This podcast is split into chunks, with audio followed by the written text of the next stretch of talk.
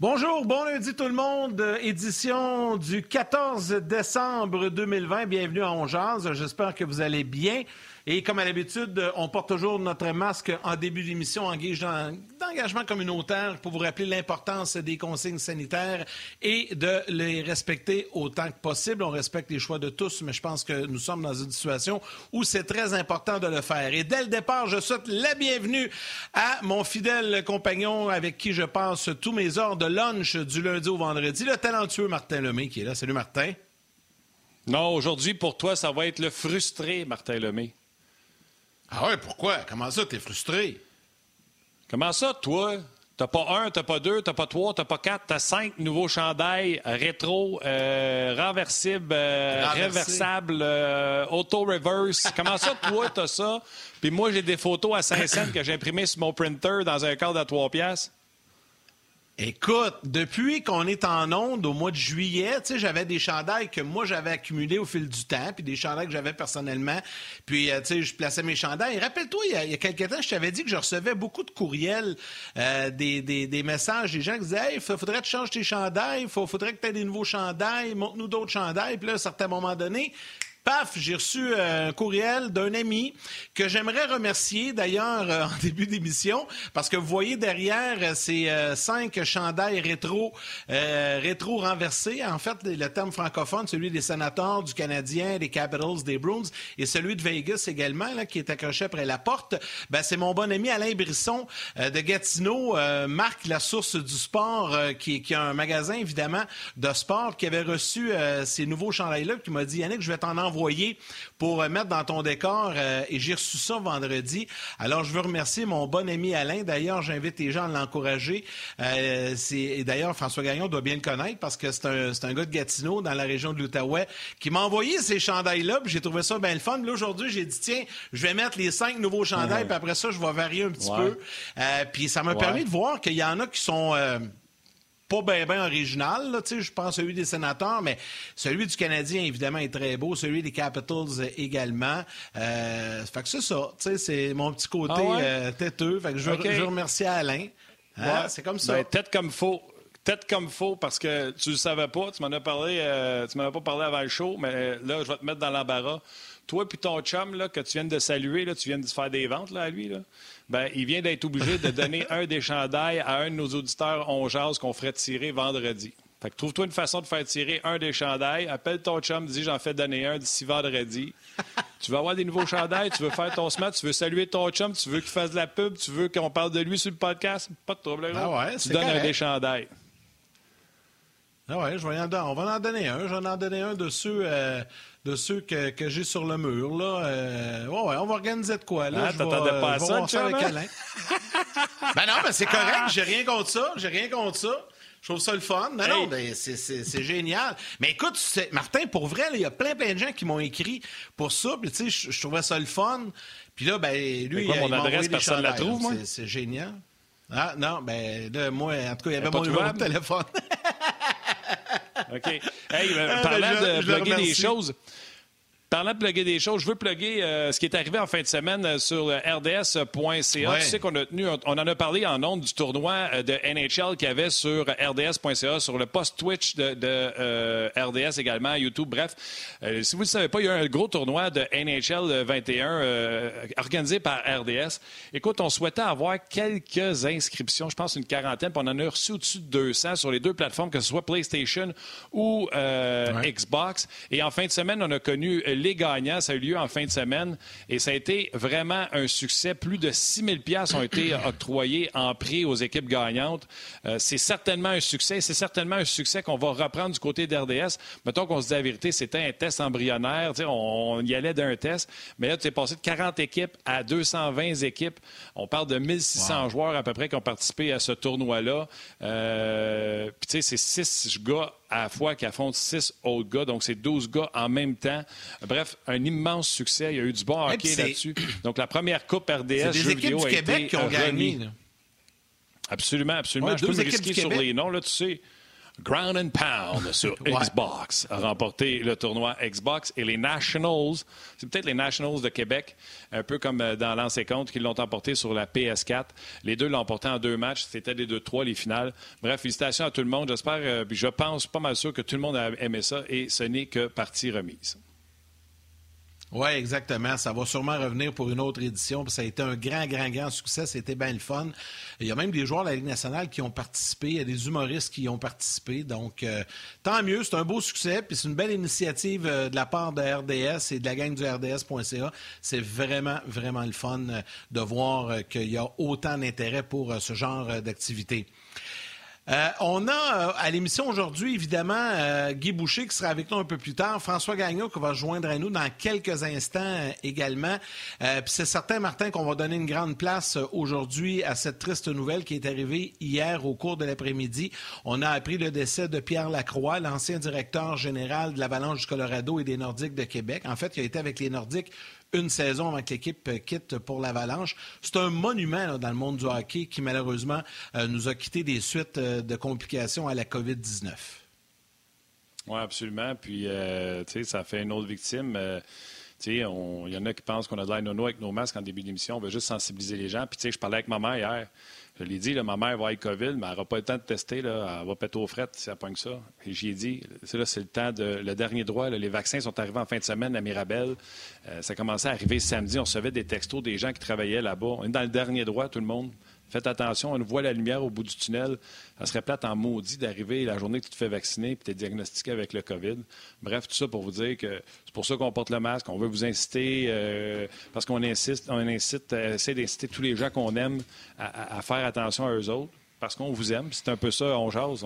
c'est, une communauté, on jase. C'est un podcast de hockey, pas comme les autres. C'est un podcast de hockey où on a l'impression, j'ai l'impression de les connaître, moi, les Gaétans, les, les, Olivier, les Jérémy, même si je me pogne avec lui souvent sur le texto, parce que souvent, je trouve qu'il transgresse la ligne du respect. Mais c'est ça. On, vous aime, on veut que vous soyez en santé, puis que vous preniez soin de vous autres. Puis c'est, euh, pour ça qu'on essaie de vous inciter à, porter le masque. Puis malheureusement, tu l'as dit, M. Lacroix, on dit que c'est des complications, on parle d'un arrêt cardiaque, mais causé par... Euh, euh, par la COVID. Fait que c'est un autre événement triste relié dans cette maudite année 2020-là qui va finir par finir. Là. D'ailleurs, je vous invite à aller euh, sur le rds.ca. Il y a plein de témoignages euh, des gens qui ont travaillé avec M. Lacroix, qui l'ont euh, qui l'ont bien connu. Je pense à Patrick Roy, Bob Hartley, Stéphane Fizette, il y en a plein. allez, allez faire un petit tour sur le rds.ca. Vous allez voir, il y a plein de témoignages. Pour les plus jeunes qui ont moins connu Pierre Lacroix, c'était un monument dans, dans, le milieu du hockey, dans le milieu de la Ligue nationale. Puis on va en discuter, puis on va en jaser avec notre premier intervenant qui l'a bien connu également, François Gagnon qui est là. Salut Frank! Bonjour, messieurs. Bonjour. Tu sais qu'il y en a qui pensent encore que c'est inventé par les esprits, ça, la COVID. Ben, tu sais, Martin disait qu'il était frustré. En fait, il était frustré, il était jaloux. Euh... Hop, je pense qu'on a des petits problèmes avec François. Bon, on va y revenir. On va lui donner le temps de, de, de, se reconnecter. Visiblement, il a pogné le, le, même virus que, toi. ouais, T'as connu ça, toi, la, semaine passée. On va lui donner le temps de, rétablir la communication euh, comme il faut. Euh, mais tu sais, on parle de Pierre Lacroix, puis je te parlais des témoignages, Martin. Tu sais, il, a, il a tellement marqué l'histoire du hockey pas seulement comme. Parce que là, nous, on s'en rappelle un peu plus comme directeur gérant, mais il a été un agent de joueur. Tu sais, souvent, aujourd'hui, on parle de, Pat Brisson comme étant un des agents les plus influents de la Ligue nationale. Mais Pierre Lacroix, c'était ça également les années 80, les années 90. C'était un des plus, euh, des plus influents euh, dans la Ligue nationale de hockey comme agent de joueur. Oui, absolument. Puis c'est sur un tweet de notre chum Steph euh, Leroux que j'ai appris que sa, business d'argent de, joueur qui s'appelait Jeanne Deck. Je me suis de où ça venait. Moi, ça, Jeanne Deck, ben, c'est parce que Pierre Lacroix disait qu'il s'occupait de ses joueurs de janvier, Jean, à décembre, Deck. Donc, euh, c'est de là que venait le nom euh, Jeanne Deck de son agent. Je ne savais pas ça. Mais ça prouve un peu. Puis, tu sais, François va nous en parler dans quelques instants. Tu sais, il avait, euh, prenait soin de ses joueurs, disait tout le temps qu'il en prenait soin comme si c'était ses enfants, sans être aveuglé, si on veut, par. parce que des transactions, il y en a fait une puis une autre. Là. Des ses garçons, il y en a échangé quelques-uns. je peux t'en passer un papier. Des bonnes, on va sûrement parler des bonnes transactions, mais il y en a quelques assez mauvaises, ordinaires, que également on pourra regarder avec recul puis sourire, sourire là-dessus. Là-dessus. Puis là, les gens sur la page On sont nombreux, Yann, puis qui veulent le chandail. Là, il faut parler après le show pour savoir comment on va faire tirer ça. Donc, soyez là mardi, mercredi, on va vous dire comment on va faire tirer ça. Ben oui, écoute, c'est pas là. Fait que, écoute, Laurent Saint-Pierre dit excellente idée, Martin. lui, c'était au sujet de souhaiter la santé à tout le monde. Eric, il dit, il me semble qu'il serait beau de faire tirer le gilet du Canadien. Ben, Eric, on en a parlé, j'ai pogné Yannick, on va le faire tirer. On va faire tirer un chandail, c'est sûr. Euh, Philippe qui dit Wow, beau nouveau décor, euh, mon Yannick. Euh, Alexandre Pilon qui parle de Jordan Harris qui est en feu en fin de semaine à Northeastern avec cinq points en deux matchs. Charles Bélanger, il a une mauvaise idée. Il dit Martin, si Yannick fait tirer un chandail, il faut que tu fasses tirer une photo. écoute, Charles, je peux bien, là. On va peser Supreme, on va en un autre, puis je vais en mettre dans un cadre, ça va me faire plaisir. écoute. Ben oui, tu l'as dit l'autre fois, tu en avais d'extra. Ah oui, il y en a d'extra, fait ça va me faire plaisir, mais ça ne sera pas un beau prix comme un chandail de joueur. Mais euh, on va aller rejoindre François parler des chandails. François était parlé, en train de parler avant qu'il gèle de, du fait que j'étais jaloux de tes nouveaux chandails recto verso. Bon, écoute, j'espère que. J'espère que mon imitation de Max Headroom était pas pire, au moins. Euh, mais non, tu m'as fait sourire parce que tu commences, tu commences l'émission en disant que tu es frustré. Tu pas frustré, tu étais jaloux. Ça n'avait pas de sens. Là. Je veux dire, va t'en acheter des chandails puis accroche-les en arrière de toi. Je veux dire, hey, hey, tout ne te sera pas toujours donné dans la vie. Là. Voyons donc. Aïe, aïe, aïe, aïe, aïe, aïe. Ben là. Ben, t'as vu, François, j'ai pensé à toi. J'ai mis celui des sénateurs aussi derrière. Ben, oui, puis tu as bien spécifié, ben, ils n'avaient pas le choix. Ils viennent de Gatineau, tu sais. Euh, un gars protège ses investissements un peu. Mais euh, tu as raison de dire que euh, celui des scènes n'est certainement pas parmi les plus beaux. Euh, mais ça, c'est très drôle parce que moi, celui que j'aime, la majorité du monde déteste. Puis l'inverse est aussi vrai. Moi, j'aime celui des Blues de Saint-Louis. ça me donne l'impression de faire comme un arc-en-ciel d'une année difficile. Anyway, il y a bien des situations. Et puis, ce que j'avais commencé à dire avant que mon, ma caméra décide que ça passait plus, c'est que Pierre Lacroix est décédé en fin de semaine, vous en avez parlé, vous l'avez dit, euh, la COVID-19 a joué un rôle dans ce décès-là. Euh, écoute, il en meurt, ils sont rendus à presque quoi, là, 250 000 morts, plus que ça aux États-Unis. Puis il y a encore du monde qui disent, mais voyons non, c'est inventé par les médias cette affaire-là. Euh, je vous trouve bien gentil. Je vous trouve très gentil tous les deux de dire à ceux qui nous regardent et nous écoutent que vous respectez toutes les opinions. Je l'ai déjà dit ici, puis je le répète.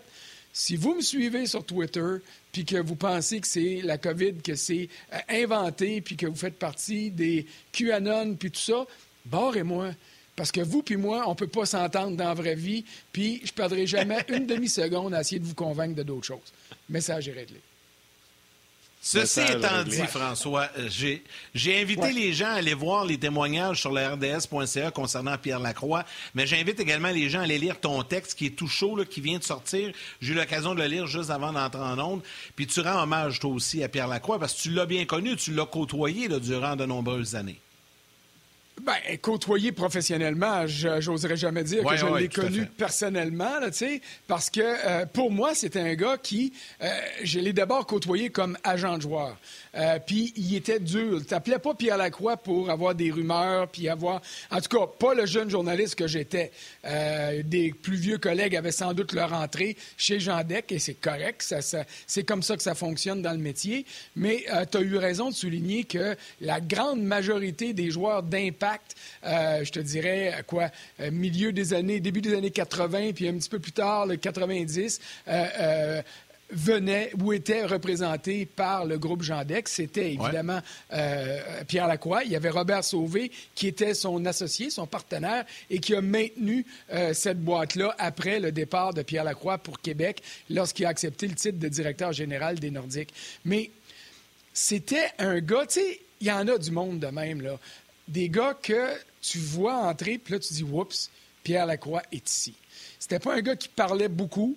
Euh, c'était pas un gars qui passait, qui était, qui brassait, euh, mais c'était un gars qui en imposait jusqu'à quand il entrait. Un gars comme Serge Chavard, par exemple, un gars comme Jean Béliveau. Et puis, c'est ça, cette prestance-là.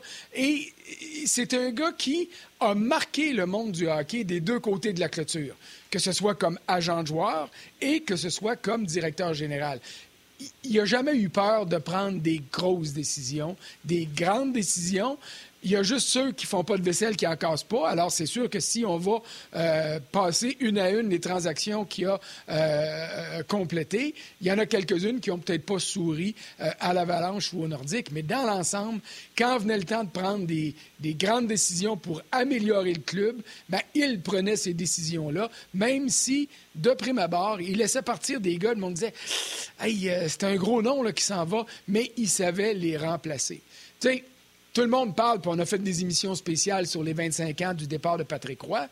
Mais ça, là, Patrick Roy, c'est un cadeau tombé du ciel. Quand il a vu ça à TV, il a dit c'est ici qui s'en vient, c'est sûr. Mais il s'est pas contenté d'hériter de Patrick Roy. Il a ramassé Mike Keane.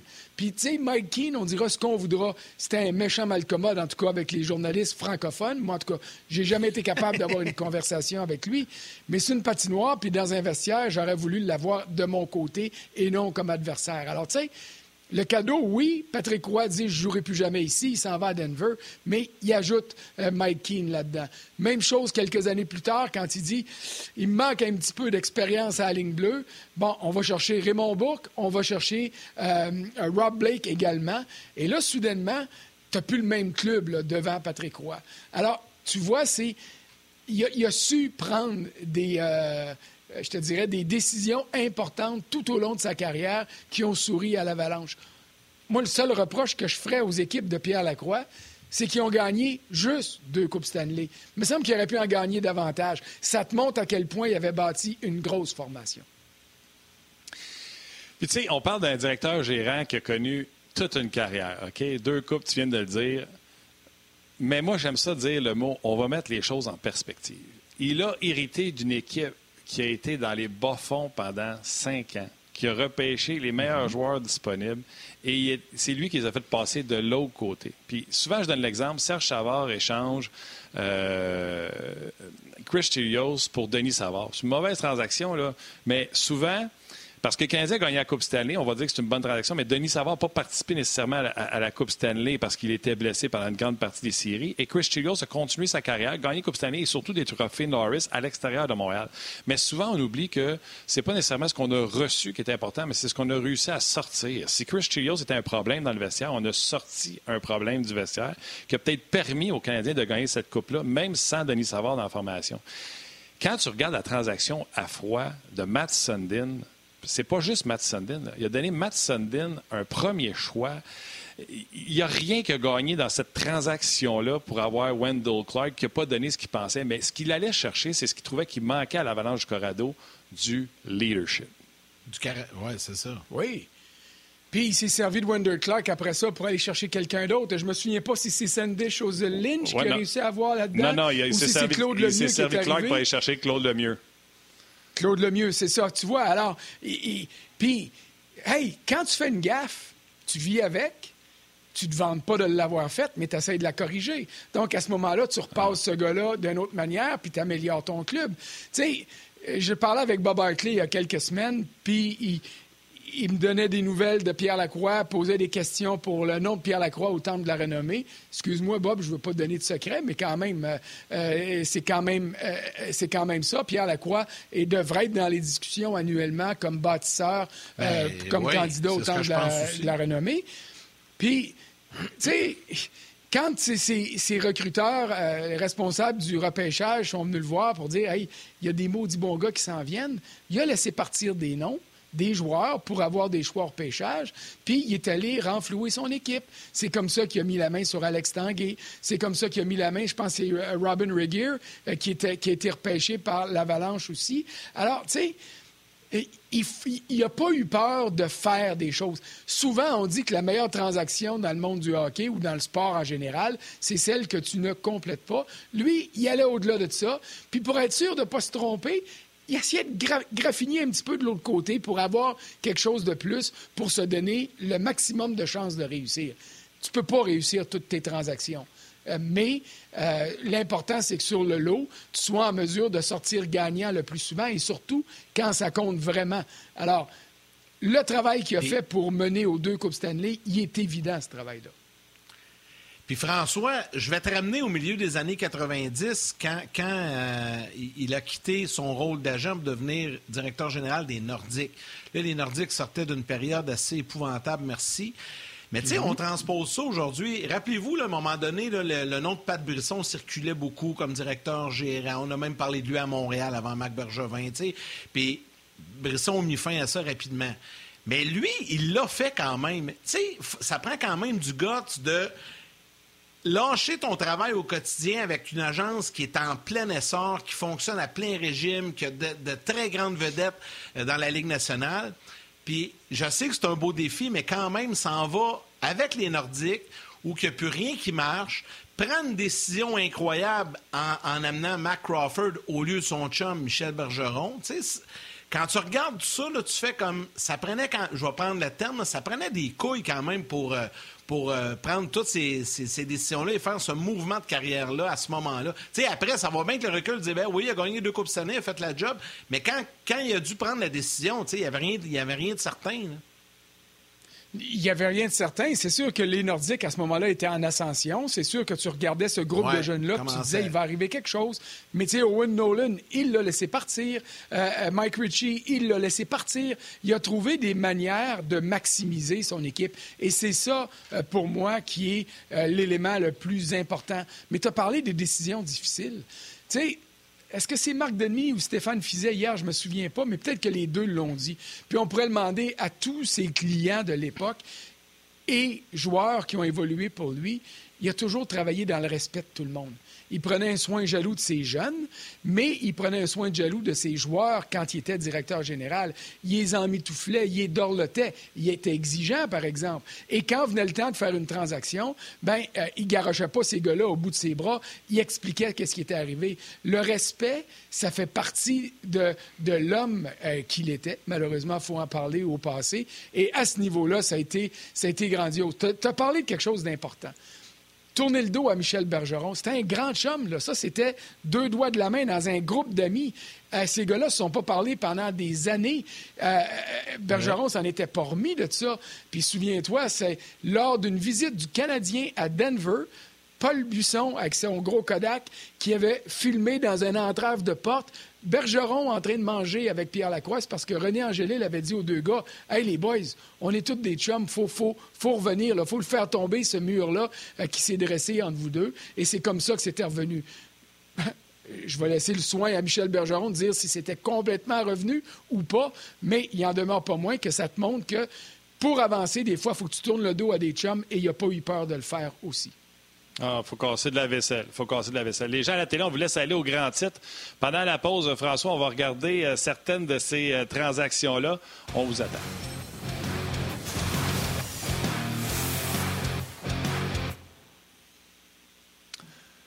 OK, on en a parlé, euh, puis tu sais, j'ai une mémoire quand même pas si pire, mais euh, je vais quand même regarder Internet pour certaines choses. Alex Tanguay, choix de pêchage qu'on voulait avoir, on a laissé, on a eu ses droits pour Mike Ritchie et Sean Donovan. Et vous allez voir, dans chaque transaction que je vais vous donner, qu'il soit gagnant selon moi ou qu'il perde, va toujours chercher un petit quelque chose.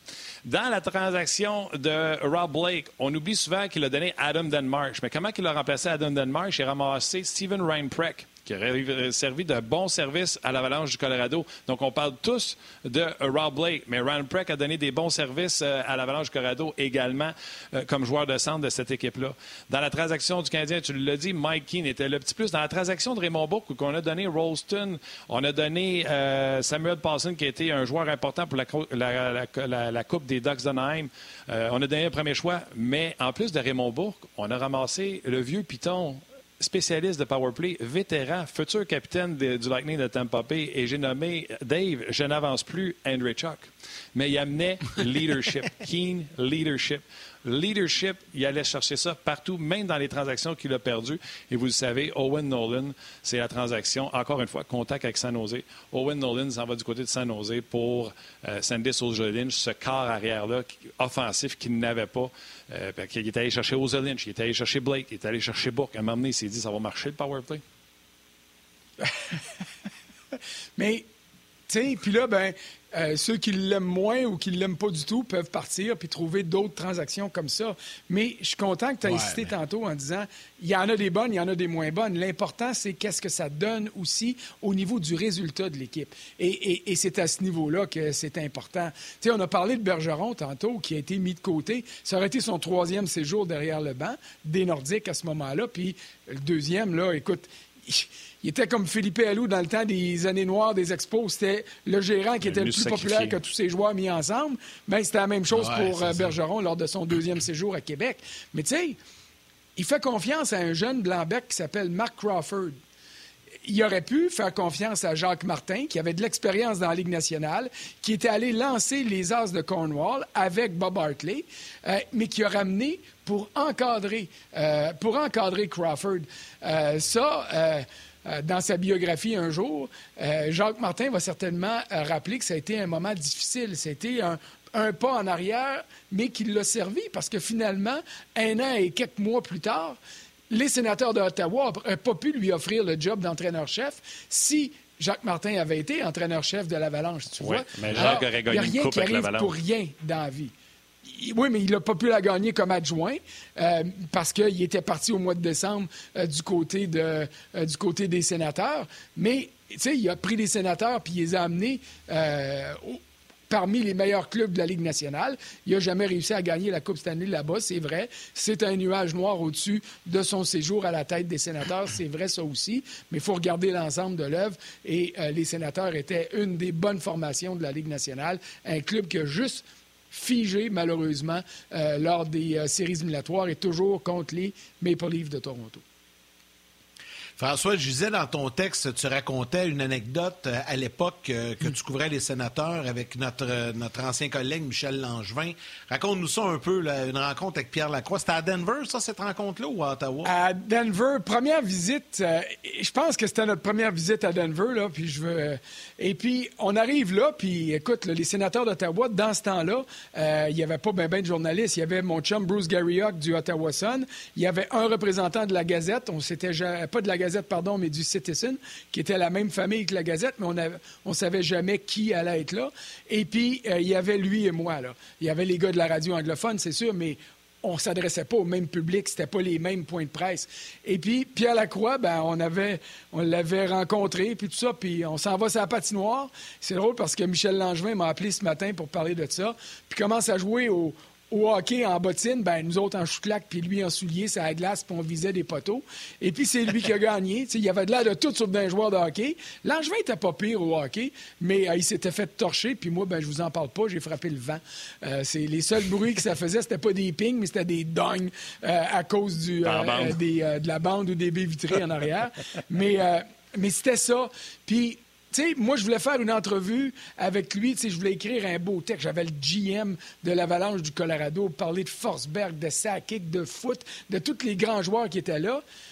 Mais là, lui, il avait décidé que il y avait deux petits gars de l'Outaouais qui arrivaient. Il y avait un de ces joueurs qui recevait aucune attention médiatique à Denver. C'est normal. C'était un peu le Paul Byron du club, si tu veux. Il s'appelait, puis il s'appelle encore Stéphaniel. Il venait de Bourgette dans l'Est ontarien. Fait que toutes les questions que je posais, il revenait à Stéphaniel. Tu devrais parler de Stéphaniel. Il est, il est bon. Il est important dans le succès de notre équipe. Il a réussi à me vendre Stéphaniel en avant de Forsberg, Sakic, puis tout ce monde-là. Finalement, j'étais obligé d'écrire là-dessus parce qu'il ne me donnait pas de viande sur le reste. Mais, tu sais, c'est, c'est une anecdote, mais ça te démontre quand le gars prenait une décision, c'est là qu'il s'en allait. Et il était comme ça avec ses joueurs, avec son équipe. Et ça, c'est intéressant. Puis, on a parlé tantôt un peu d'agent. À l'époque où il était agent, il n'y avait pas de plafond salarial. Il n'y avait pas de plafond pour les recrues non plus. Le contrat qu'il a obtenu après le repêchage d'Alexandre Degg, c'était un contrat que tout le monde a dit faramineux. C'était beaucoup de sous, c'est vrai. C'était pas grand-chose comparé au salaire d'aujourd'hui, mais ça a forcé la Ligue nationale à dire OK, ça finit là. À partir de l'année suivant Alexandre Degg, ben, les choix au pêchage avaient un plafond. Ils étaient plafonnés. Tu ne pouvais pas donner plus. Tu peux donner quelques primes, quelques bonus ici et là selon les performances. Mais c'était fini, là, les, les, grands coups de contrat. Mais il avait réussi à le faire comme agent. Quand il est arrivé comme directeur général, ben là, il pouvait se frotter les mains en disant Hey, j'aurais pu jamais dealer avec des situations comme celle-là, parce que, à la lumière de ce que j'ai fait avec Alexandre Degg, la Ligue a changé les règlements. Il était là au bord, oui. Euh, Corinne, dans combien de temps? On vient de la télé? Dans 15 secondes? Bon, OK. Euh, les gars, on va revenir de la pause télévision dans quelques instants. Je vais vous poser une question assez salée. Euh, merci. Je sais que je vais être tout seul de mon bord, mais je vais prendre une chance pareille. Ça a rapport avec la première coupe de l'Avalanche.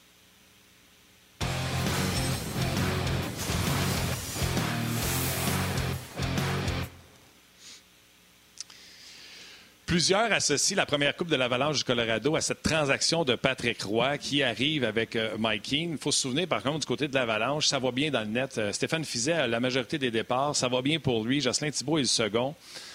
Moi, je vous pose la question. Et souvenez-vous, première Coupe Stanley, c'est contre les surprenants Panthers de la Floride, dont on gagne en quatre avec un but de Louis Krupp au quatrième match. Et le joueur par excellence, le Connie Smith, appartient à Joe Sakic. Patrick Roy n'a pas été un facteur dans ces séries-là. Est-ce que l'Avalanche gagne sa première Coupe? Et avec des si, on va à Paris, je comprends. Mais est-ce que l'Avalanche, pacté comme qui était, gagne la première Coupe avec Stéphane Fizet dans le net au lieu de Patrick Roy? Veux-tu y aller, Yannick, pour commencer? Non, non, vas-y, je t'écoute. Je vais embarquer après. Ben, écoute, moi, je vais te dire peut-être mais ça n'enlève rien à la dimension de cette transaction-là. Je te dis peut-être parce que tu as raison de dire, surtout en finale de la Coupe Stanley, Patrick Roy, le seul noir qu'il a vu pendant cette série-là, c'est les rats que le monde lançait parce que, vous vous souvenez, euh, à, cette époque-là, dans, euh, ça s'appelait le Civic Center, je pense, à, Miami. Écoute, c'était vétuste, il y avait des rats, il avait trouvé un rat. C'était, comment il s'appelait? Il a joué pour Ottawa en plus. Euh, je pense qu'il s'appelait Big Mama. Euh, c'était-tu Melembe qui avait fait ça ou ben, c'était un gros défenseur? C'est Melembe qui l'avait tué? qui a qui a fessé le à coup de balai dans, dans, dans, le vestiaire des, euh, des, des euh, Panthers. Puis l'histoire a été connue. C'est à partir de là qu'on a commencé à lancer des rats. Bon, mais tu vois, c'est ça. Alors, tu sais, les, les, seuls lancés les dangereux, c'était les rats qui étaient lancés sur la patinoire par les fans des Panthers parce que Patrick Roy n'a pas fait grand-chose. Mais, et je veux rien enlever ici à Stéphane Fizet, d'ailleurs, oubliez pas, là, il y avait déjà été question d'échanger Stéphane Fizet au, euh, euh, Canadiens, à l'époque des Nordiques, en retour de Patrick Roy. alors là, c'était plus... avec Owen Nolan. Oui, oui, exactement. Mais quand Patrick Roy est arrivé là, il donnait une autre dimension à l'équipe. Une dimension que peut-être que Stéphane Fizet n'était pas en mesure de donner. Je pense que Stéphane ne nous en voudra pas de dire que euh, Roy représentait peut-être davantage que Stéphane Fizet devant le filet. Et ça a amené une confiance, ça a amené une dimension différente, un leadership différent à l'équipe. Puis, ben, c'est ça, jamais euh, l'apport de Mike Keane aussi là-dedans. Oui, Mike Keane, puis tous ceux qui ont joué avec Mike King le disent. Souvent, Carbo, dans, tu sais, François Carbo à RDS, vous en a parlé souvent, à quel point Mike King était un leader et à quel point il était important dans, le vestiaire du Canadien. Fait Mike King est arrivé là avec Patrick. Puis même si ta question est, correcte, puis je partage pas mal l'avis de François là-dessus, là, Martin, puis je me pose aussi la question, peut-être qu'ils auraient remporté la finale aussi avec Stéphane euh, devant le filet. Mais je pense que c'est l'ensemble, c'est l'impact de cette transaction-là. L'état d'esprit que les deux gars se retrouvaient au Colorado, Patrick, on le connaît, c'est un enragé, lui est arrivé là, puis écoute, c'était, c'est sûr que ça devait être comme un train qui fonce à 100 000 à l'heure, qui s'en va pas dans le mur, mais qui s'en va tout droit, puis que pas personne va de l'arrêter. Je pense que c'est tout l'ensemble qui a fait que ça a conduit à ça. ça je, trouve, je trouverais ça malhonnête de dire que juste à cause de ses performances hockey. Je pense que c'est vraiment l'ensemble euh, que ça a eu, que ça a créé comme impact dans ce vestiaire-là qui, qui, a amené à ça euh, pour, pour l'Avalanche. Mais tu sais, quoi qu'il en soit... Martin, je veux pas... Euh, puis vas-y... Je veux pas, je veux pas trahir mes cheveux blancs là, mais c'est la même, les mêmes questions qui se posaient au milieu des années 70 avec Ken Dryden. Le Canadien était le meilleur club de la ligue fois deux. Est-ce qu'il y avait besoin de Ken Dryden tous les soirs pour gagner? Mhm. Probablement pas. Mais euh, les joueurs qui, de cette époque-là, le disent tout le temps. Ils nous sauvaient en première période quand on était encore à la taverne. Puis on arrivait en deuxième, puis on se réveillait un peu. On était encore dans le match, puis on allait gagner en troisième. Alors, tu sais, est-ce qu'un autre gardien aurait pu le faire? Peut-être. Mais Ken Dryden était là pour faisait partie de ce club-là. Euh, alors, c'est un tout, ça. J'entends On dit souvent qu'un club de sport... Vas-y, j'entends déjà Guy Boucher me dire les intangibles, Martin. Martin, les intangibles. Ben, je vais laisser Guy parler des intangibles. Moi, je vais dire que dans le sport, c'est plus vrai encore au football, mais ça l'est aussi au hockey.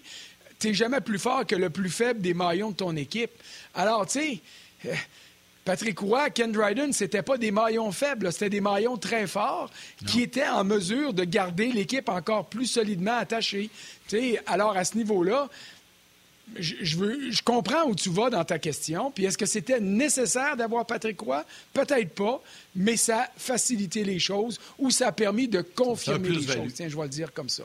Oui, exact. Exactement. hey, euh, Frank, euh, un gros merci. D'ailleurs, Guy s'en vient dans quelques instants. Mais juste avant de te laisser, là, je voulais juste te dire une chose. Pas ce qui se passe avec tes Steelers, mais ils n'ont échappé une grosse hier à Buffalo. oui, ils ont mal joué. Ça, c'est chiant. Pas en ligne, là. Oui, ça fait deux en ligne. Celle de la semaine passée contre Washington, j'étais content. J'étais content parce que ça, ça allait les réveiller. Ça faisait une couple de semaines qu'ils jouaient pas bien. Puis leur fiche était meilleure que ce qu'ils donnaient sur le terrain. Là, hier, honnêtement, ils ont donné un signe de faiblesse, un signe de fatigue, et puis c'est pas, c'est pas rassurant. Mais il y a l'expression à vaincre sans péril, on triomphe sans gloire. Alors, à ce niveau-là, euh, je convaincu qu'aujourd'hui, il y en a une couple qui ne trouve pas ça drôle, à commencer par Big Ben.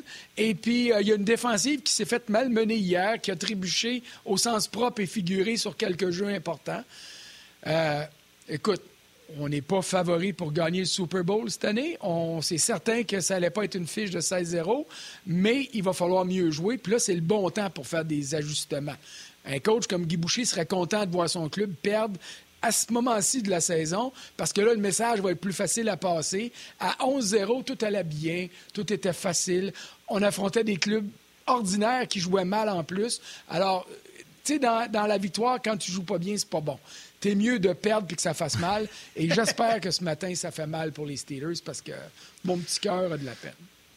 J'ai fait, euh, fait tous les matchs des Steelers j'ai fait, j'ai fait tous les matchs des Steelers. Ça fait longtemps que je le dis qu'ils ne méritent pas la fiche qu'ils ont. La défensive leur a sauvé le derrière, mais elle fait partie de l'équipe. Mais là, la défensive, hier, tu disais, la défensive a encore fait beaucoup de revirements hier euh, contre les, Bills, mais c'est parce qu'elle est rendue tout le temps sur le terrain. C'est trois et out pour euh, les, Steelers. L'attaque, on a parlé des receveurs qui ne capteraient pas le ballon. On court pas. C'est prévisible. C'est tout le temps de la West Coast. On envoie la passe sur le côté, puis on laisse les receveurs faire le tracé les équipes, c'est de l'ajustement. Et c'est le mot que je vais retenir. Il y a des équipes, des fois, qui partent sur une fusée, puis ils n'en font pas d'ajustement. Ils ne s'ajustent pas, puis ils disent, à la façon qu'on fait là, ça, c'est dans tous les sports. C'est sûr qu'on va gagner. Non, Big. Tout le monde voit les vidéos. Tout le monde s'est ajusté à ce que vous faites en attaque. On va voir si Tomlin est capable d'ajuster les flûtes en attaque. Mais, mais je vais finir là-dessus pour laisser la place à Guy. Ça pourrait être pire. Je pourrais être un fan des Jets. Euh, je dis ça, puis je dis hey, eux autres sont dans le trou. Salut, Frank. Merci. Tu dis, tu dis pas mal, là, je vais te le dire. Bye. Salut, François. Ouais, hey, les Jets, c'est épouvantable, Martin, sérieusement. C'est comme les Browns euh, il y a deux ans. C'est comme. Euh, on dirait qu'il n'y a, rien qui va, il y a rien qui va. Ouais, c'est ça. Ça va être ça. Ça va être le premier choix. Puis il faut que tu rebâtisses. Ouais, il faut être inverse, comme les chandails, rétro. Ouais, arrête de gosser avec tes chandails. Euh, message, message sur rds.ca, puis tu y vas sur Facebook, on va rejoindre Guy tout de suite après. Euh, euh, Laurent qui dit Yannick, bon point pour les Steelers, j'ai rien à ajouter. Luc qui dit c'est encore douloureux de se remémorer cet échange-là de M. Régent Hull qui donne Keane en bonus. Incroyable. Mais je disais tantôt, Yann, regarde toutes les transactions de Pierre Lacroix. C'était tout le temps le petit hitch de plus, le petit site de plus. Eric dit les gens oublient assez vite que Thibaut Kovalenko-Rudzinski était le top 3 prospect de l'Avalanche. Oui, au final, on a mal viré. Euh, pour euh, diverses raisons, mais c'est malhonnête de dire que Hull s'est fait avoir. Techniquement, c'était une maudite bonne échange pour Montréal qui était à l'aube d'une mini-reconstruction. J'ai juste, ça n'a juste pas fonctionné. Ça, c'est le commentaire euh, euh, d'Éric Marion. Salutations. Euh, un autre Gaétan, euh, c'est pas notre régulier celui-là, il dit Champ bleu du Canadien est vraiment beau, hein, Yannick? je ne sais pas qu'est-ce qu'il essaie de te passer comme message. William il va, moi, je te l'annonce tout de suite. Attends, attends, attends, attends, time out. Juste te dire, il va rester là, lui. Ça, c'est sûr. C'est pas lui qui va partir. on prendra un autre. On, le veut emballer, celui qu'on gagne. William, bienvenue, qui dit euh, Salut, je vous écoute chaque jour. Je voulais savoir ce que vous pensez de l'espoir du Wild. Kirill Kiprisov, qui est comparé à Panarin, mais gaucher. William, j'en ai parlé précédemment dans les podcasts. Euh, ça fait longtemps que le Wild l'attend. On avait eu Bill Guérin en entrevue sur le show qui disait qu'une de ses premières tâches qu'il voulait faire, c'était convaincre Kaprizov de s'en venir au Minnesota. Il est là au moment où on se parle, s'entraîne avec l'équipe. Euh, donc, oui, c'est un joueur extrêmement talentueux qui a été euh, parmi les meilleurs compteurs euh, du côté de la KHL. J'ai bien hâte de voir euh, ce qu'il va apporter. De là, comparé à Panarin, on va attendre, on va se donner une chance. Vas-y de ton côté, Yann. Oui, ben on va, on peut rentrer Guy immédiatement euh, parce que là, je vois le temps passer. Il y a quelques commentaires, salutations à Brian Benoit. Il y en a quelques-uns euh, sur Facebook également. Beaucoup de commentaires euh, par rapport au chandail. Mais là, je sais Guy. Oh, Guy est là son tableau. Oh, oh comment est-ce qu'il va le coach? Ben, regarde, je voulais faire une surprise là parce que Martin Lemay, ça fait un an qu'il me dit, t'as pas un tableau, t'as pas une patinoire, bla bla bla. Ben attends, gars, juste te dire comment je suis préparé. J'ai un tableau. Là, si ah tu veux, je peux te mettre une patinoire. Fait que je vais pouvoir répondre, pas nécessairement aujourd'hui. Mais garde, c'est ça, genre, je vais tasser ça un petit peu vers ici. Ah, c'est comme ça. Tiens, ben, c'est correct de même? Yeah. J'aime ça. Yeah. Cadeau, un petit cadeau. Fait que. Hey, j'aimerais revenir, justement, tantôt, vous parliez du, du COVID, tout ça, on en a un exemple aujourd'hui, tu sais, Ma, tante est décédée il n'y a pas longtemps, euh, justement, du COVID. Euh, alors, juste pour, euh, juste pour mentionner que c'est une réalité et que ça affecte beaucoup de gens. Alors, condoléances à toute la famille ont déjà été offertes, mais, dans le contexte d'aujourd'hui, je pense que ça vaut la peine de, de le mentionner. Oui, tout à fait. Euh, ben, Guy, d'ailleurs, on peut peut-être, dès le départ, euh, te demander un peu tes commentaires euh, sur Pierre Lacroix. On en a parlé beaucoup avec François. Tu, disais que tu aimais la façon que Pierre Lacroix bâtissait ses équipes. J'aimerais t'entendre un peu là-dessus. Ben, écoute, vous en avez touché, je pense, assez longuement tantôt. Vous avez parlé de leadership tout ça. Puis évidemment, on a parlé de Patrick Roy. moi, je ne l'ai pas connu personnellement, évidemment.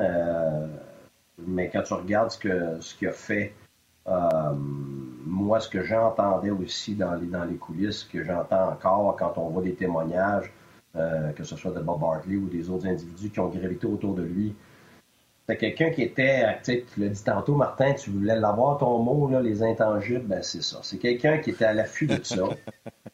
Et, et c'est un autre exemple parmi tant d'autres de succès. Ça me fait beaucoup penser euh, à Julien Brisebois. Euh, moi puis lui, on a connecté immédiatement quand on, s'est rencontrés, quand il m'a engagé pour la ligne américaine euh, dans le temps à Montaigne. Et on se rejoignait là-dessus parce que on, mettait énormément de temps et d'efforts sur, les détails qui font que tes équipes vont réussir à, à devenir des équipes. Parce qu'on pense toujours que parce que tu as un groupe d'individus, automatiquement, tu as un groupe, ben, automatiquement, tu as une équipe. Et c'est pas vrai, c'est faux. L'équipe, c'est le résultat final de, toutes sortes d'étapes qui t'amènent à pouvoir dire, finalement, tu es une équipe. C'est-à-dire que tu as des liens qui sont tissés assez forts, pas juste parce que tu es body-body, mais surtout parce que tu crées tes intangibles qui font en sorte que ça se tient. Fait quand je regarde euh, le travail qui a été fait, c'est pas vrai que tu gagnes deux Coupes Stanley, puis quand on parle de Mike King, c'est un exemple parfait de, quelqu'un qui cherchait à améliorer ses intangibles, qui a calculé ça, puis quand tu entends les histoires, qui prenait soin de ces individus quotidiennement, euh, donc il comprenait que ces individus-là qu'il fallait mobiliser euh, pour éventuellement en faire une équipe. Écoute, honnêtement, ça, c'est un. Tu es concerné par ça tous les jours. Et quand tu ne l'es pas, puis je peux te dire que c'est pas donné à tout le monde, c'est pas c'est vraiment pas tous les leaders, c'est vraiment pas tous les présidents, c'est vraiment pas tous les dirigeants euh, qui ont cette approche-là. J'en entends plein qui vont dire Garde, ramasse-moi le plus de talent possible, puis garde, débrouillez-vous avec ça. C'est pour ça aussi que tu as des équipes qui, qui, sont dans les sables mouvants pendant 10-12 ans, malgré le fait qu'ils ramassent du talent, puis des pics, puis des pics, puis des pics. Puis après ça, on se demande pourquoi, que, pourquoi ces équipes-là ne gagnent pas alors qu'ils sont remplis de talent. Euh, tu sais, tu as, du leadership. Et pourquoi j'ai mon tableau là, je vais être franc, c'est que je fais un paquet de petits dessins, je donne toutes sortes de conférences, puis je vais juste te faire un dessin euh, à Martin et à Yannick et, aux gens. l'effet du leadership. Parce que, tu sais, ah, lui, c'est un leader, puis, combien ça t'en prend? Ça te prend au moins un tiers de ton groupe qui est leader. Alors, c'est très rare que tu l'as. Ça veut dire que dans tes calculs, que tu penses aller en chercher, que tu penses garder ce que tu as. Faire attention que des fois, les statistiques de certains individus vont pas broyer euh, ta lecture de tes intangibles parce que c'est souvent ça qui arrive. Et des gars, c'est pas grave, on va s'en départir. Il nous a juste fait 5 buts l'année passée. Euh, puis l'autre gars non plus, c'est un joueur médiocre. Ouais, mais c'est parce que ce que tu n'as pas compris, c'est que ces individus-là ont des ramifications sur 5, 6, 7, 8, 10 joueurs dans le club. Alors quand ils sont partis, les ramifications, puis tes liens sont partis. Parce que ce que c'est finalement les intangibles, c'est les liens entre les individus, c'est la colle qui fait que tout se tient. Et ça, ça, part de ton leadership. Alors, ton leadership, tes relations euh, euh, et euh, ta chimie, c'est ça les intangibles. Alors, si tu n'as pas ça ou c'est pas assez fort, peu importe la qualité de ton groupe, tu, ça va s'écraser. C'est comme une maison. Tu dis, gars, j'ai les meilleures briques au monde. C'est les plus belles briques, les plus solides. Là, tu bâtis ta maison, mais tu ne mets pas de ciment tes briques. Qu'est-ce qui va arriver au, moindre coup de vent ou quand tu vas avoir de l'adversité, ben, tes, briques vont tomber. C'est ça qui arrive dans ces équipes-là. Puis, je vais te montrer un petit dessin pour que tu comprennes. quand tu as un groupe, disons que tu as un leader, alors ton leader, lui, dirige des individus, mobilise des individus. Alors, ce que tu veux de ton leader, c'est qu'il soit capable, comme les compagnies comme Microsoft, pas nécessairement d'engager des experts, des super bons exécutants, mais d'engager des leaders. Pourquoi? Si j'ai un exécutant ici, son travail, peu importe comment bon il est, il va faire peut-être son travail le mieux qu'il peut, mais son travail se termine là. Même chose, exemple, si tu es un autre exécutant, même de première classe, un expert dans quelque chose, ton travail, au mieux, va s'arrêter là. Tandis qu'un leader, comme ça, va faire des petits. Parce que cet individu-là influence. Le leadership, c'est de l'influence. Ça te permet de pousser les autres, de tirer les autres, de supporter les autres. Donc, d'avoir une influence sur les gens pour que ces gens-là deviennent meilleurs que qu'est-ce qu'ils sont. Alors, là, tu crées une autre branche. Puis si tu es chanceux ici, pas chanceux, mais si tu fais tes devoirs, tu vas chercher un Mike King, tu vas chercher un Rob Blake, tu vas chercher un Patrick Roy. C'est pas juste leur rapport sur la glace, c'est tout ce qu'ils inspirent aux autres qui font en sorte que. Alors, je t'ai mis deux leaders. Alors, tu es leader ici comme ça. On va faire des petits. Et c'est comme ça que tu réussis à atteindre ton groupe. C'est comme ça que tu réussis à avoir une équipe parce que c'est ça qui se tient. Alors, si ça, c'est pas un leader, que tu as juste un leader comme ça avec trois exécutants, qu'est-ce qui arrive? C'est que tu n'avances pas. Tu n'as pas de ramification sur les autres. Alors, c'est pour ça que c'est tellement important. Puis alors, des gars de quatrième ligne, des gars de troisième ligne qui ont du leadership, un coach ne veut jamais se départir de ça, mais des fois, un gérant va vouloir se départir de ça parce que lui, il regarde la statistique, alors, c'est difficile. C'est là qu'il faut que tu aies une connexion entre ton gérant et ton coach. Parce que les joueurs, eux autres, le savent, je peux dire ça. Quand les mauvais joueurs partent, je ne veux pas nommer de nom, là, ben, regarde, as-tu vu l'effet que ça a donné à Vegas quand on a parlé que Schmidt était parti? Ça, c'en est un exemple. Quand Stu Barnes est parti de la Floride, tu voyons, on gars de quatrième ligne. Mais ça a tout changé, la chimie dans l'équipe. Ça a tout changé, les intangibles. Il n'y a plus rien qui se tenait. Pourtant, ce pas des joueurs de premier plan. mais Guy, oui. Juste une question. Euh, est-ce que, ben, je regarde ton tableau puis tout ça, tu sais, à un moment donné, un leader se passer, deux, trois. Est-ce qu'à un moment donné, ça peut devenir trop dangereux d'avoir trop de leaders? Parce que faut que tu doses ça à un moment donné. Je sais pas, je te pose la question. Là. Un, j'ai jamais vu ça.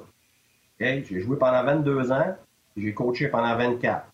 Je n'ai jamais vu trop de leaders. 95 et plus du temps, t'en as jamais assez. T'en as jamais assez de leadership. Pourquoi? Parce que, regarde, mets-moi, mets-moi des leaders ici, tiens. T'en as trop, là. Qu'est-ce qui se passe? Faire des petits. Ça fait des petits. Alors, t'as juste plus de petits. Maintenant, maintenant, t'as différents types de leaders. T'as les gars qui poussent les autres. Ça, tout le monde. Quand on parle de leader, les gens ont tout le temps ce genre de leader-là dans la tête des gens qui ont l'air forts, qui sont vociférants, qui sont tough. Mais ça, c'est le leadership qui a l'air le plus fort, mais qui est le plus faible. Parce que c'est un leadership où finalement, tu as juste un outil dans ta boîte à outils. C'est juste bon pour certain, une, certaine période de temps. Parce qu'à un moment donné, les gens, euh, tu peux pas avoir plus peur que peur à un moment donné. À un moment donné, tu te fais fouetter, mais à un moment donné, ça avance plus.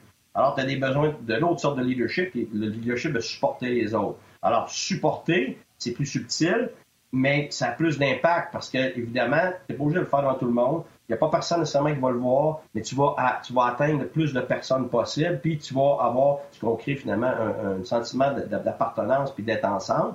Puis tu as évidemment le leadership qui tire les autres, qui est beaucoup plus rare, que tu as très rarement. Des, Michael Jordan, des Wayne Gretzky, des gars comme ça, ou des, Bill Gates dans, le corporatif et tout ça.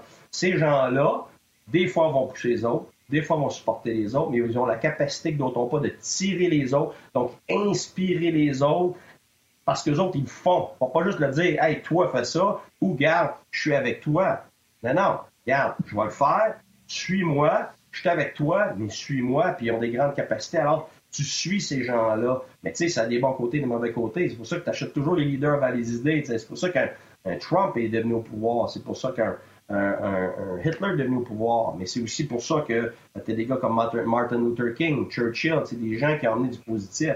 Mais, mais c'est ça, des gens qui tirent les Alors ça, on a jamais assez. Je veux dire, regarde, si tu regardes euh, des équipes qui avaient des dynasties... Les leaders négatifs, ça existe-tu? Hey, ça existe-tu, tu dis? Regarde, c'est ça le problème, c'est que là, c'est un leader négatif ici. Non seulement cette branche-là devient une clique, qui est un cancer et non pas de la chimie, tu vas faire la différence. Quand tu évalues ton groupe, tu as de la chimie qui est positive parce que c'est très inclusif. Les gens vont bien aller avec certains individus, vont avoir un impact, l'influence sur certains individus, mais c'est positif parce qu'ils s'incluent dans le groupe et ils vont chercher d'autres mondes. Les gens qui sont une clique, c'est des gens qui restent dans un coin, qui, qui font à leur façon parce que les autres s'entendent bien, par contre, ne s'intègrent jamais au groupe alors ça devient un cancer. Et c'est pour ça que des fois, on voit comment ça se fait que tel gars n'est pas capable de trouver un job dans national, c'est un scoreur de 30 buts, ça se peut pas que les équipes le veulent pas. Ben oui, mais ça se peut. Ils ont fait leur devoir. les autres, ils comprennent que c'est un leader négatif. Ça veut dire que non seulement, regarde, on va mettre exécutant après exécutant, on va te le mettre ce que j'avais au début, ce qui est la, grande majorité du temps, la, quantité que tu as, c'est que ton gars qui est là, ici, là, mettons que c'est lui, c'est un leader négatif, il va tuer sa branche, il va avoir un impact sur cette branche-là, puis il va tuer cette branche-là. Alors, ben, regarde, on va nommer, disons Montréal, par exemple. OK? T'as des Weber, des, as des Price, t'as des Gallagher. Alors, t'emmènes un, un de ces gars-là ici, tu viens de canceller tes Weber, de canceller. Tu ouais, mais ils sont assez forts pour le prendre. Des fois, sont assez forts. Mais la plupart du temps, quand un vrai leader négatif, un alpha mâle trop fort, même les plus forts ne sont pas capables de les gérer parce que ça a un, impact tellement négatif sur le groupe que tu récupères pas ça. Puis après ça, tu te dis qu'est-ce qui s'est passé avec cette équipe-là? Mais c'est ça qui s'est passé. C'est que ton cancer, comme un vrai cancer dans la vie, tu le vois pas venir, puis à un moment donné, il est trop tard. OK. Guy, euh, on a d'autres questions, autant les, de nous que du public. On veut euh, non seulement savoir les intangibles, le leadership, mais la place des gardiens de but également quand tu bâtis une équipe. Les gens qui sont à la télévision, on doit vous quitter. Venez nous rejoindre sur le web. Je sens que le show est loin d'être fini. Sinon, on se rejase demain. Bye, man. On est-tu trop d'avance?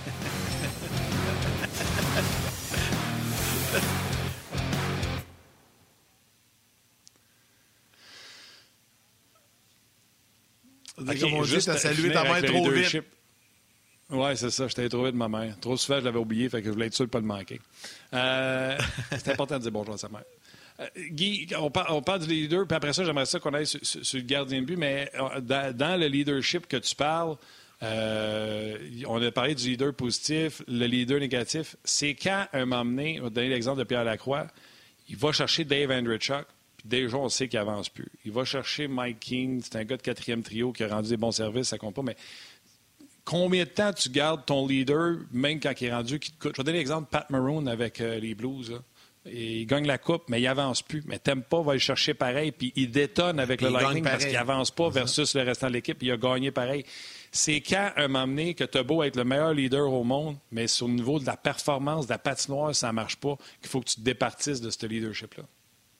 Honnêtement, moi, je m'en départis jamais tant que je sais que ce leadership-là ne peut pas être remplacé. C'est aussi important que ça. Alors, même s'il y a de la difficulté sur la glace, on va toujours pouvoir le mettre sur une quatrième ligne, une troisième ligne ou troisième paire de défense ou même, garde, Des fois, là, tu as du leadership qui vient de tes, tes backup gardiens de but. Écoute, j'en ai vu de ça, là. Et j'ai, des, fois, tu as du leadership qui vont venir de tes gars de quatrième ligne, même de tes extras. Écoute, j'ai des gars que j'ai mis dans les estrades que je savais que c'était des leaders de premier plan. Et tout le monde autour de moi me disait, Guy, ça n'a pas de bon sens, tu peux pas le mettre dans les estrades, tu peux pas le mettre dans les estrades, tu vas détruire le groupe, détruire le groupe. Bien, si c'est des vrais leaders positifs, des gens qui ont des ramifications positives avec l'influence positive, ces gens-là, quand ils vont justement se faire écarter, puis je vais vous donner un exemple parfait, Kelly qu'on avait à Ottawa, on est allé chercher pour ça. Des gars comme Carlson, des gars comme Faneuf, qui étaient des alpha mâles extrêmement puissants dans notre chambre, respectaient ce gars-là tellement que c'est une des raisons majeures pour qu'on a eu du succès. Et pourtant, il était sur notre quatrième ligne, Kelly. Là. Il a déjà été un gars qui était à la troisième ligne, puis il a joué contre les meilleurs joueurs, mais il n'était plus là. Qu'est-ce qui est arrivé quand, durant les séries, je l'ai mis dans les gradins?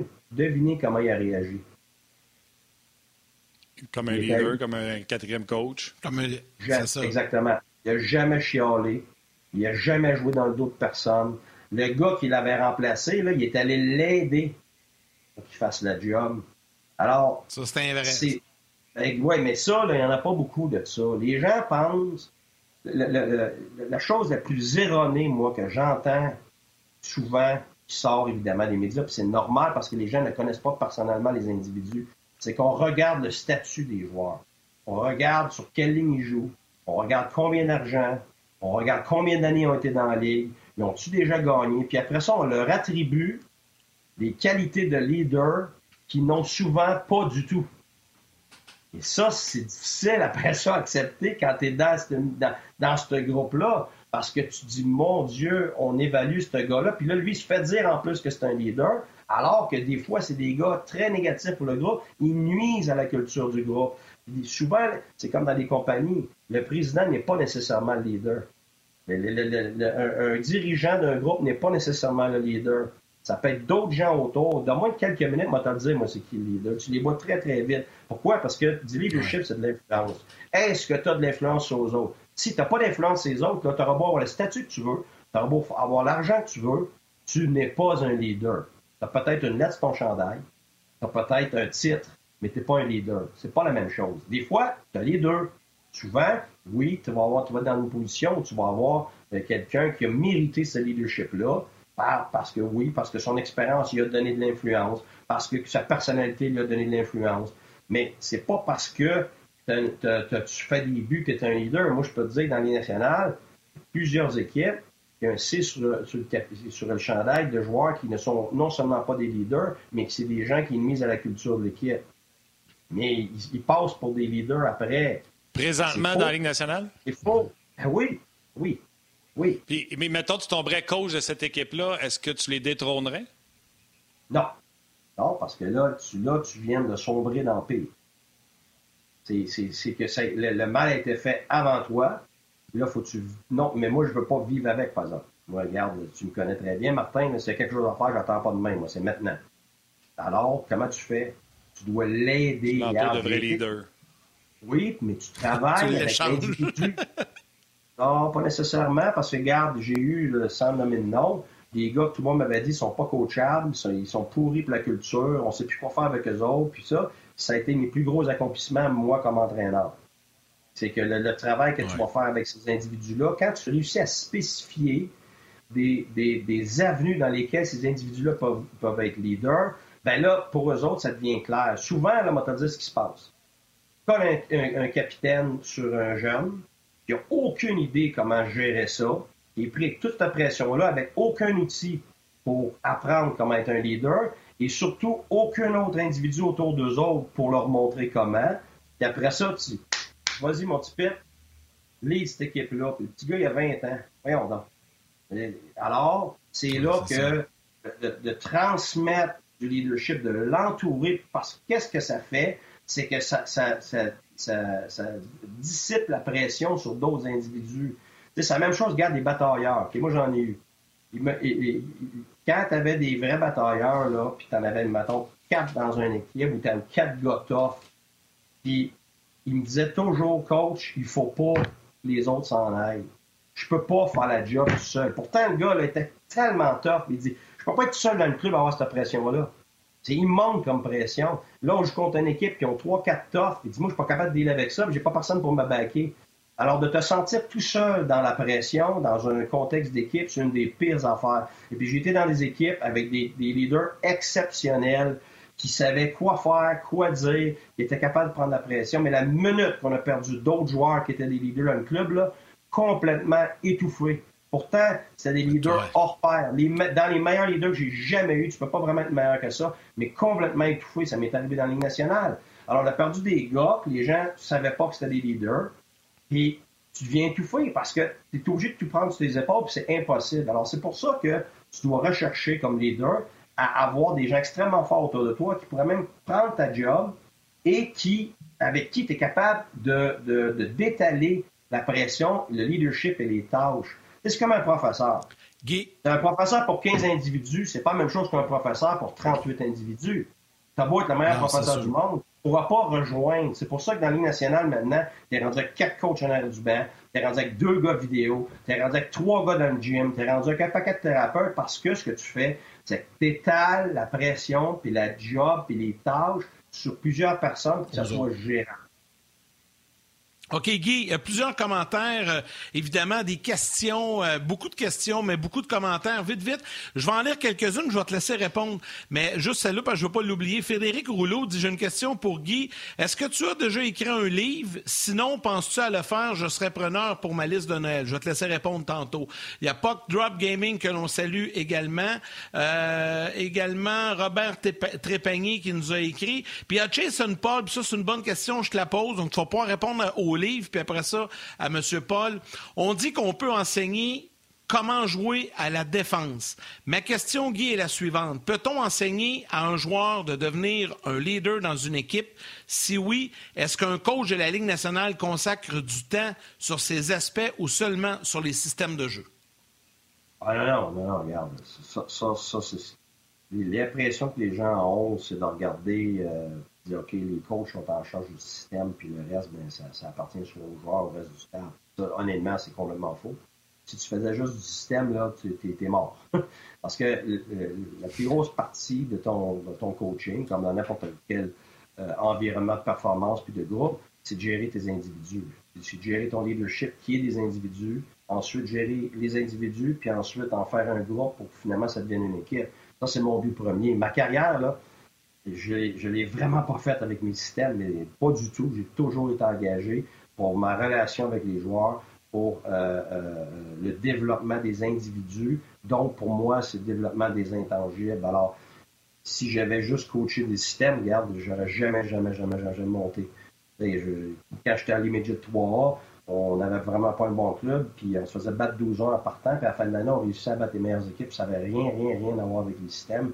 Ça avait rapport avec la progression des individus. C'est la raison pour laquelle on m'a engagé à euh, Rimouski, parce que Crosby s'en venait, on avait besoin de gérer la pression, on avait besoin de gérer les attentes, on avait besoin de gérer un jeune de 16 ans qui allait avoir à délai avec euh, quelque chose que probablement personne dans le junior avait à délai avec. Alors, c'était beaucoup, c'est beaucoup plus d'intervention individuelle puis de calculer ça que tes systèmes. En bout de ligne, euh, mes systèmes changent continuellement mais mon approche par rapport aux individus elle reste la même. C'est les individus en premier, c'est les aspirations personnelles en premier qui font que tu actives quelque chose qui existe déjà, pas tu donnes des nouvelles motivations aux individus. Alors ça, ça prend beaucoup de temps pour être capable d'arriver à ça. Et pour ton livre, juste pour, je ne veux pas oublier, est-ce que tu as déjà écrit un livre ou tu vas en écrire un un jour? Bon, ben écoute, la, vérité, c'est que je me suis fait demander plusieurs fois. Euh, j'en ai eu dans le domaine des médias qui me l'ont demandé, puis j'ai eu des gens dans le domaine académique pour différentes raisons. Il y en a qui veulent que je parle du côté psychologique, il y en a qui veulent que je parle de leadership, il y en a qui veulent que je parle de hockey, il y en a qui veulent que je parle de ma vie, parce que, tu sais, comme Martin, toi, tu le connais plus, puis mes amis proches, puis pour eux, tu sais, j'ai une vie improbable, j'ai une vie qui, euh, sort de l'ordinaire, puis les autres trouvent ça super intéressant. Moi, j'oublie comment improbable c'est. Je viens d'un petit village, euh, pas loin du Nouveau-Brunswick. Puis, tu sais, j'étais dans le national, j'étais avec l'équipe Canada, tout ça. J'étais bien chanceux. J'ai rencontré des gens extraordinaires. Puis j'ai eu beaucoup, beaucoup d'adversité dans ma vie, beaucoup de choses d'accablement qui sont. C'est ça que je pense qui intéresse les gens proches de moi. Mais c'est ça que les gens ne connaissent pas non plus. Fait que les gens proches de moi voudraient que je parle de ma vie personnelle. De mon cheminement, puis les gens du hockey veulent que je parle du hockey, puis les gens qui sont incorporatifs dans le leadership veulent que je parle justement euh, de mon expertise maintenant qui, qui, qui, rapport aux intangibles, tout ça. Puis Alors, écoute, la vérité, c'est que j'ai jamais voulu faire un livre parce que c'est dur pour moi de prétendre que je suis assez important euh, ou que je n'ai assez fait, j'ai assez accompli pour avoir le droit d'écrire un livre. Mais j'avoue que quand je pense à un Québécois, que je vois l'impact que ça a, beaucoup plus depuis que je suis rendu dans les médias que quand je suis entraîneur, je m'aperçois que les gens aiment ça, puis ça, ça, je reçois plein de lettres, puis les gens, ça les aide, puis des fois, ça les encourage, ça les inspire. Puis moi, j'avais pas conscience de ça, pour être franc. Alors, peut-être qu'à un moment donné, ça pourrait m'intéresser, mais j'aimerais ça accomplir plus pour me donner le droit de pouvoir partager ça à un moment donné. Ah, euh, écoute, euh, si tu fais ton livre, j'ai des suggestions de titres. Tu as déjà dit sur nos ondes que le talent impressionne, mais le leadership euh, inspire. ça pourrait être ça. Ça pourrait être. non, c'est pas ça? Il est rendu à trouver des titres. Le talent, le talent ça pourrait être aussi... impressionne, mais c'est l'éthique de travail qui inspire. Oui, c'est ça. Mais ça pourrait être aussi 1-3-1. C'est un titre court et si tu veux me faire vomir, là. Ça, c'est la suggestion de Steve Blais. C'est pas moi, c'est la suggestion de Steve. Ouais. Ça, c'est la plus grosse ironie. Ça, c'est la plus grosse ironie de ma vie. Ça, il y aurait quelques pages d'écrit là-dessus, mais c'est pas grave. Oui, c'est clair. En tout cas, il y a une affaire qui est sûre, tu vas en vendre quelques-uns, ça, c'est sûr. Non, mais le, but, ça serait, le but, ça, ça, serait jamais de parler de ma vie pour parler de ma vie, parce que sinon, je garderais tout pour moi. Mais c'est que je m'aperçois que ça l'aide des gens, je m'aperçois que ça a, des, ça a une instance sur la vie privée des gens, comme des anciens joueurs. Ça, c'est ce qui me touche le plus, là, quand je reçois des lettres ou des appels. Euh, ça a eu un impact, la façon que je les ai traités comme individus, ça a eu un impact dans leur vie privée, dans leur mariage, tout ça. Ça, j'avoue que ça, ça m'allume. Alors, quand je pense à ça, il y a aussi toutes sortes d'anecdotes drôles. J'en ai tellement, mais j'en ai aussi, pas juste qu'en rapport à moi, j'en ai vu. Là, j'en sais aussi. Écoute, si les gens avaient toutes les anecdotes que j'ai dans la tête, écoute, c'est sûr que tu peux, tu te délecterais, c'est clair. Euh, il y en a vraiment des drôles, il y en a de toutes les sortes, puis il y en a des impressionnants, mais il y en a, des, il y en a aussi qui sont émotionnels.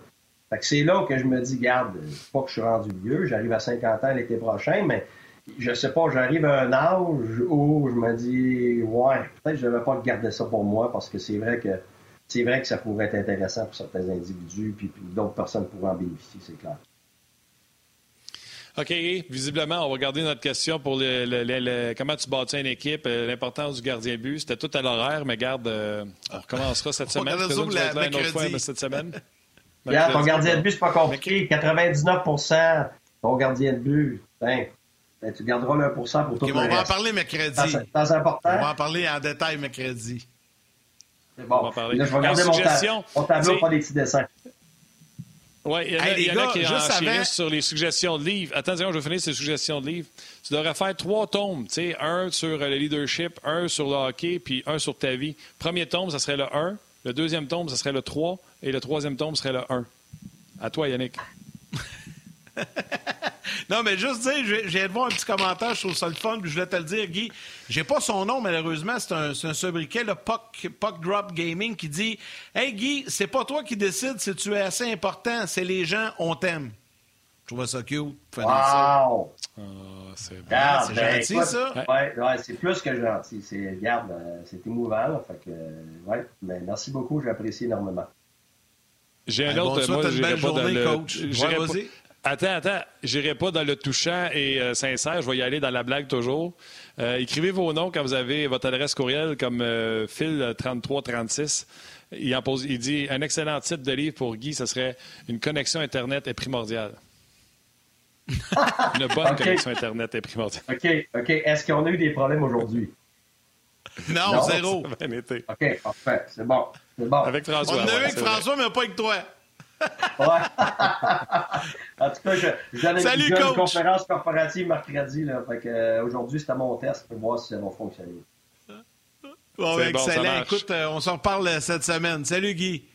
Merci. Bonne journée, messieurs. Bonne journée à tout le monde. OK. Bye bye. Hey, comme à l'habitude, euh, Martin, on va remercier euh, toute notre équipe. Merci à Guy et à François aujourd'hui. Émission euh, bien le fun. on a eu une conférence gratuite comme ça par le coach. C'est le fun avec, son tableau et tout ça. Je trouvais ça bien, bien le fun. Euh, puis les gens ont énormément apprécié également. Donc, je veux remercier Corinne à la réalisation, à la mise en onde, Rock qui est aux médias sociaux aujourd'hui, toute l'équipe de production en régie RDS également qui font un travail formidable. C'est très apprécié.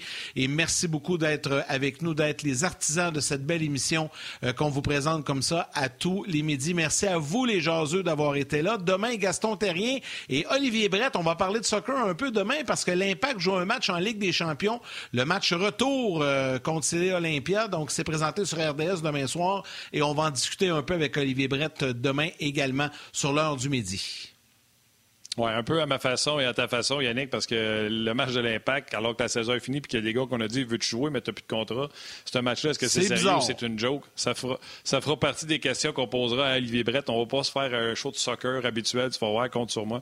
Euh, merci à nos jaseux réguliers, entre autres Gaétan et euh, d'autres personnes qui auraient aimé que je pose des questions pointues à Guy au niveau de nommer des joueurs.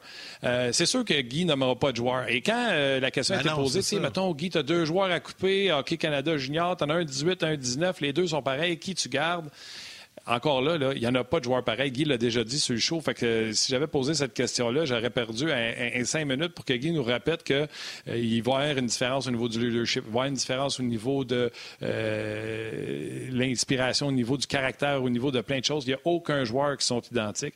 Donc, ça aurait été ça la réponse. Je ne veux pas que vous perdiez votre question comme ça. Et tous les autres qu'on n'a pas posé la question, bien, salutations. On se reprend demain certainement. Merci beaucoup d'avoir été là. Yann, un gros merci, comme tu as dit. Salut, puis on se rejoint demain.